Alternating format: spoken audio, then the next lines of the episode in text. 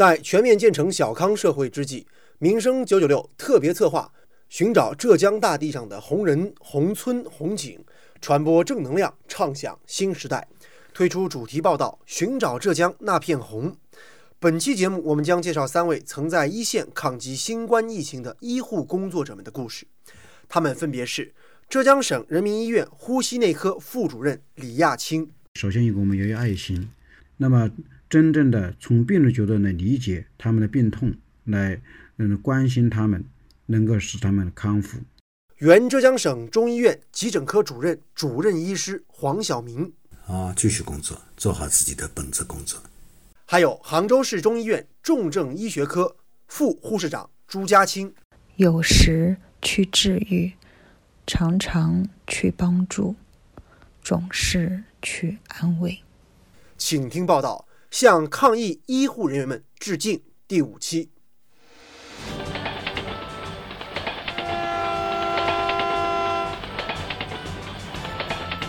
关注社会，关注政府。关注百姓，民生新干线。听众朋友，你们好，欢迎收听今天的节目，我是子文。二月四号，立春，我终于如愿随浙江国家紧急医学救援队向武汉奔驰而来。刚到武汉，我们接到通知，立刻驰援江汉方舱医院。我意识到，与新冠疫情决战的时刻开始了。如果我们的付出能够换来患者的希望，那就值了。刚刚这段文字是2020浙江国家紧急医学救援队原湖北副队长、浙江省人民医院呼吸内科副主任李亚青在抗击疫情一线写下的文字节选。李亚青医生今年45岁，是主任医师和博士研究生导师。他告诉记者，新冠疫情以来，他作为浙江省人民医院临床专家之一，第一时间全身投入了。疫情的防控工作，当然也放弃了自己春节的假期。那么，我作为一个嗯湖北人，呃，作为一个呼吸专科医生，我也多次呃请求能到武汉第一线，能为我们家乡尽一份力量。二月呃四号，我作为一个浙江国家紧急救援队的副队长，终于如愿以偿，嗯，到达武汉。李亚青医生到了武汉，第一时间就进驻了江汉方舱医院。紧张的工作立刻开始了。我呢，首先是当了西出医疗组长。当时西出是三百张床位，在短短两天时间内，方舱医院就收了超过一千的病人。我们重点任务就是筛查病人。后来是因为工作的需要，我们又开始承担了方舱医院整个二楼四百七十一张床位的医疗组长的任务。李亚青医生说，方舱医院有来自全国各地的医护人员，与此同时，怎么样加强内部管理也是新的挑战。这个医务人员主要是来自于浙江、海南、新疆、云南等等，在这里呢，怎么管理有效的管理，也的确是面临很大的挑战。根据国家卫健委的要求，我们呃浙江国家警卫队被派到了黄陂，组建了黄陂方舱医院。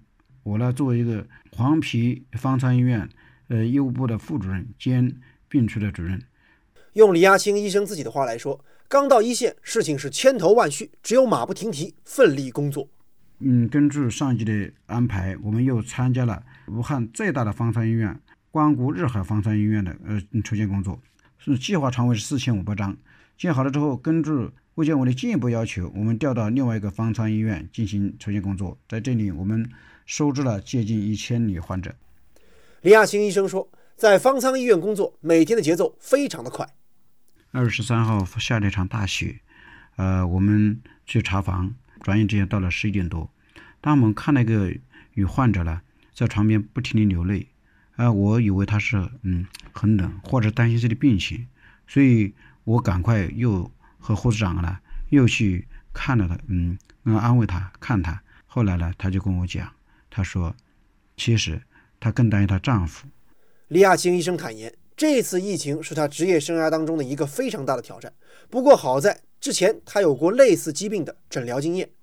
应该说，方舱医院的成立的确是在人类抗击呼吸道传染病疾病的确是一个大胆的创举。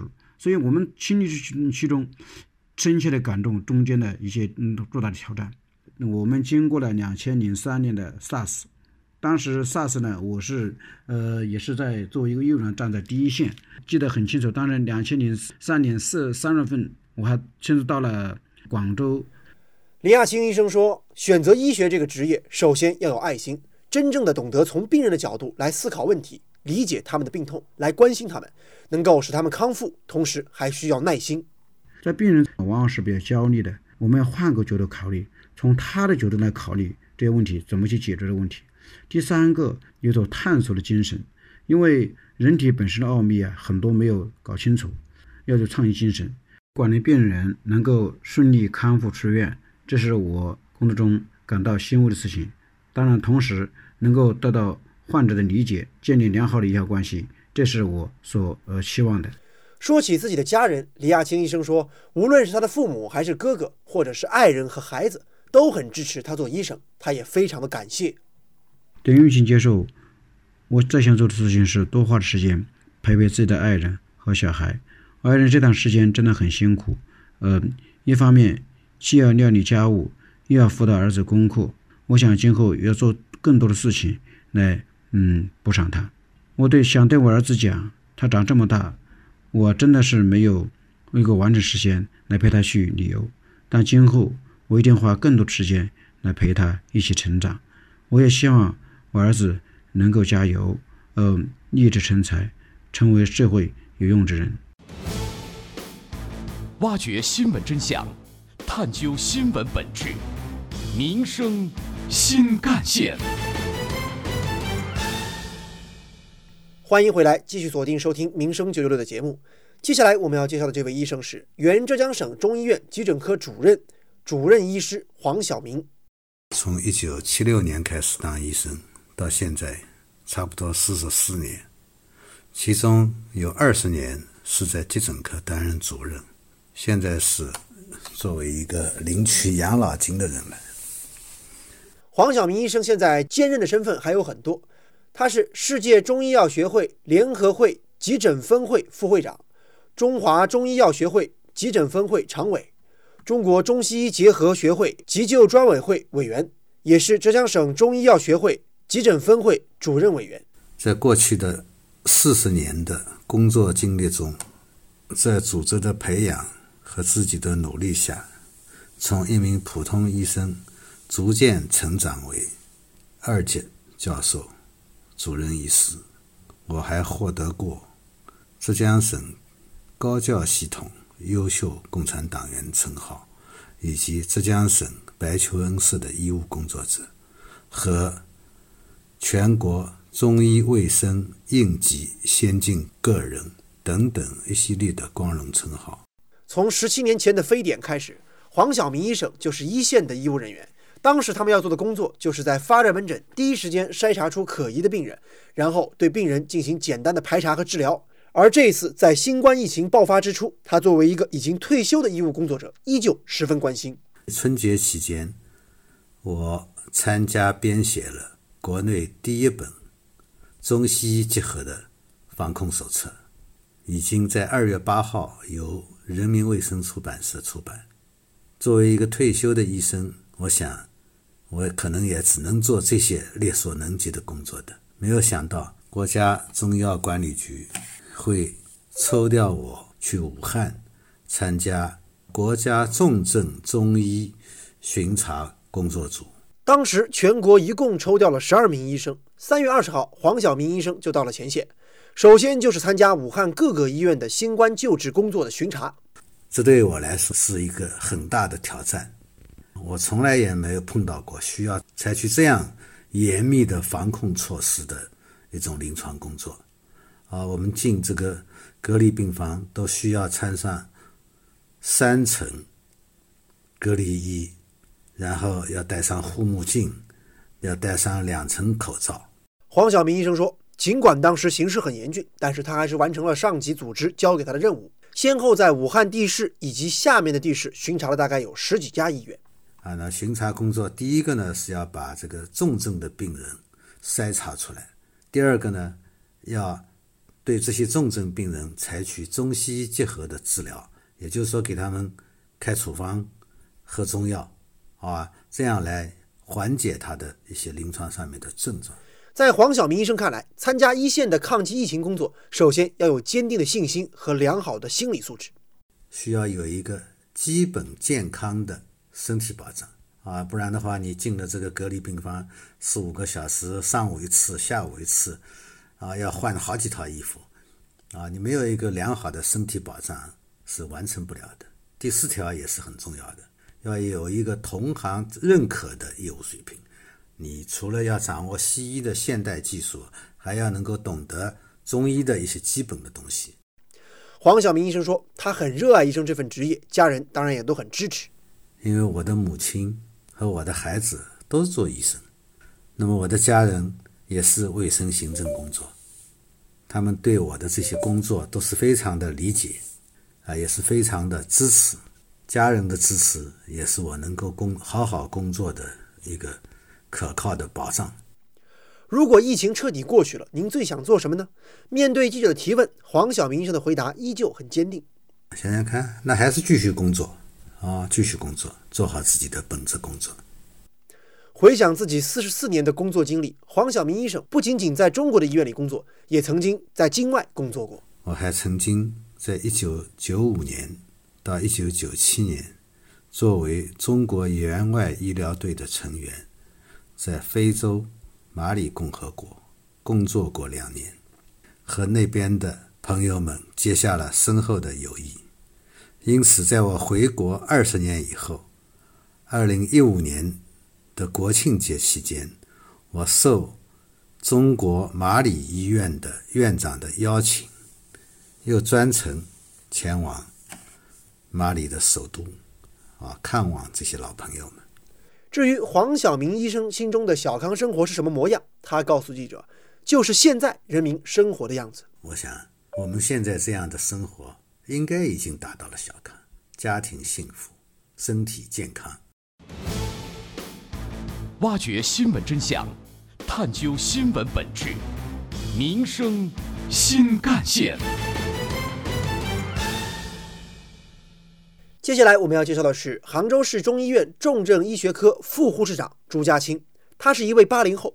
二零二零年一月，他响应组织号召，主动报名驰援武汉，并于一月二十五号作为第一批驰援武汉医疗队队员奔赴武汉，在武汉市华中科技大学附属普爱医院二十病区重症隔离病房工作。他熟练掌握危重病人管理及各类的急救仪器的使用，曾获得杭州市“三八红旗手”等称号。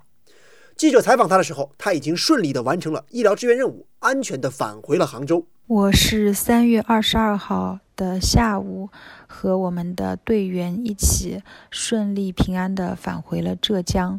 呃，我们现在是在安吉的俊兰度假酒店隔离，呃，我们要在这边隔离十四天。啊，可以说二十二号这天晚上，呃，我们。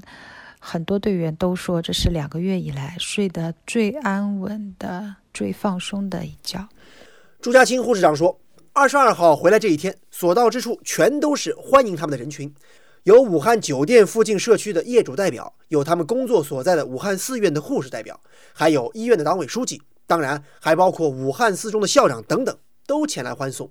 但是令我印象最深的还是我们，呃，负责我们医疗队的曹队长。”跟着他的发言，我们的眼前就像放电影一样，一幕一幕的又出现了这两个月来的各种点点滴滴。所以这个时候也是我们啊哭得最厉害的时候。后面我们到了机场，武汉的领导也赶来呃欢送我们。在机场等候的时候。啊，我们杭州医疗队还一起高唱了《歌唱祖国》这首歌。呃，当时所有的队员和机场的人员都不由自主地和我们一起唱起了歌。当时现场也是非常的激动。朱家清护士长告诉记者，上了飞机之后呢，他们还收到了一张非常有纪念意义的特殊机票。下了飞机之后，也是得到了浙江省里领导的迎接。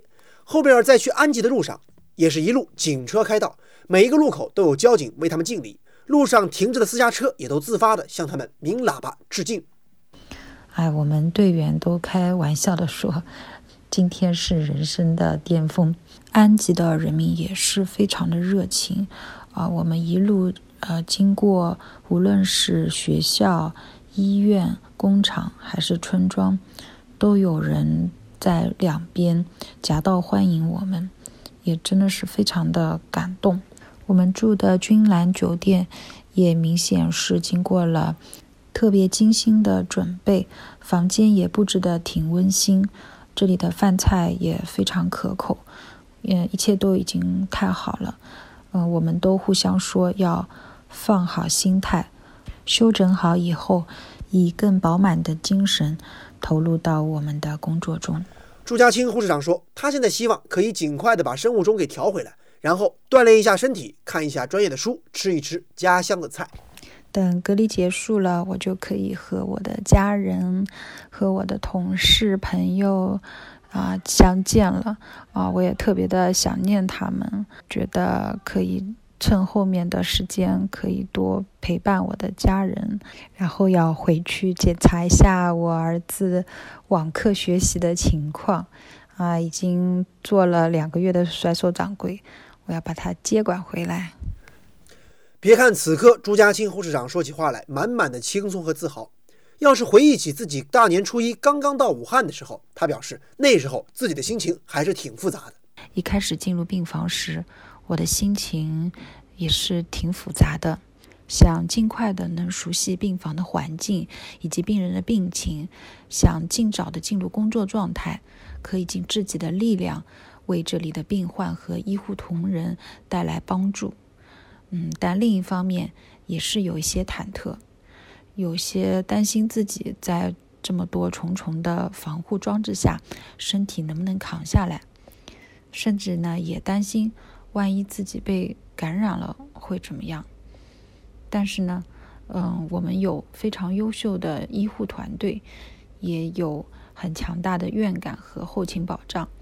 随着时间的推移，我们越发的熟练和有经验，所以后来这样的担心就越来越少了。在疫情期间，朱家清护士长在武汉四院的重症隔离病房工作，因为当时当地的医护人员早就已经超负荷工作了，同时这新冠肺炎疫情是不允许有家属陪护的，所以他们作为护士，除了做好专业的护理之外，还需要给患者做好心理疏导，尤其是一些生活不能自理的患者。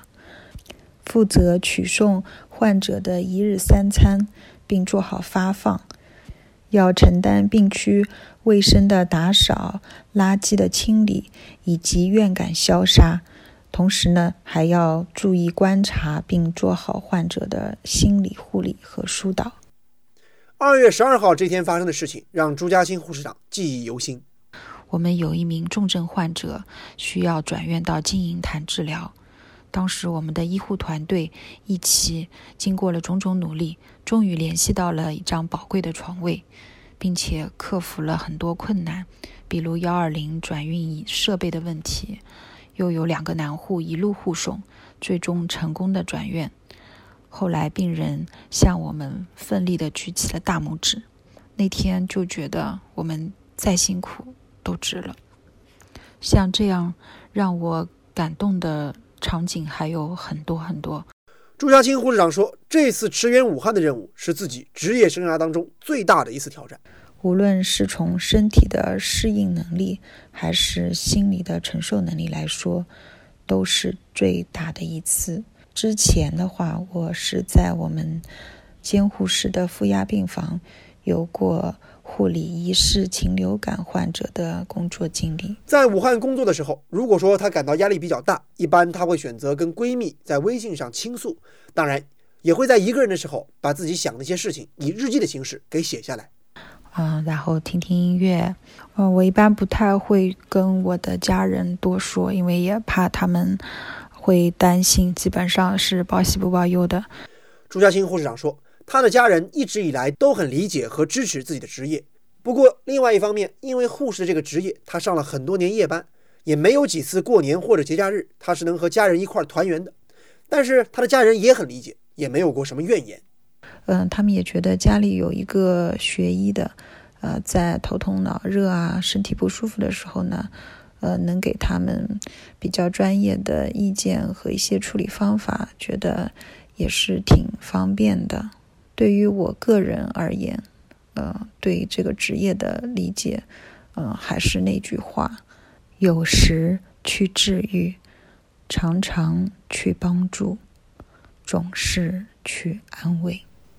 在朱家清护士长看来，小康生活要有诗和远方。我理解的小康生活，老百姓也生活安定，不会再出现小病拖、大病扛、看病难等这些问题，能有相对平等的医疗资源，然后就医的流程能顺畅，医患关系能和谐，呃，人人享有医保。使老百姓的生活，除了柴米油盐这些生活琐事，还有诗和远方。在今天的节目当中，我们介绍了浙江省人民医院呼吸内科副主任李亚青，原浙江省中医院急诊科主任、主任医师黄晓明，还有杭州市中医院重症医学科副护士长朱家清。疫情面前，他们向着抗疫的一线逆行。从他们的身上，我们都看到了医者仁心，看到了医护工作者的平凡和伟大，向一线的医护工作者们致敬。好，医护工作者的故事，今天我们就说到这里。感谢大家收听今天的《寻找浙江那片红》主题报道，我是子文，下期节目我们再见。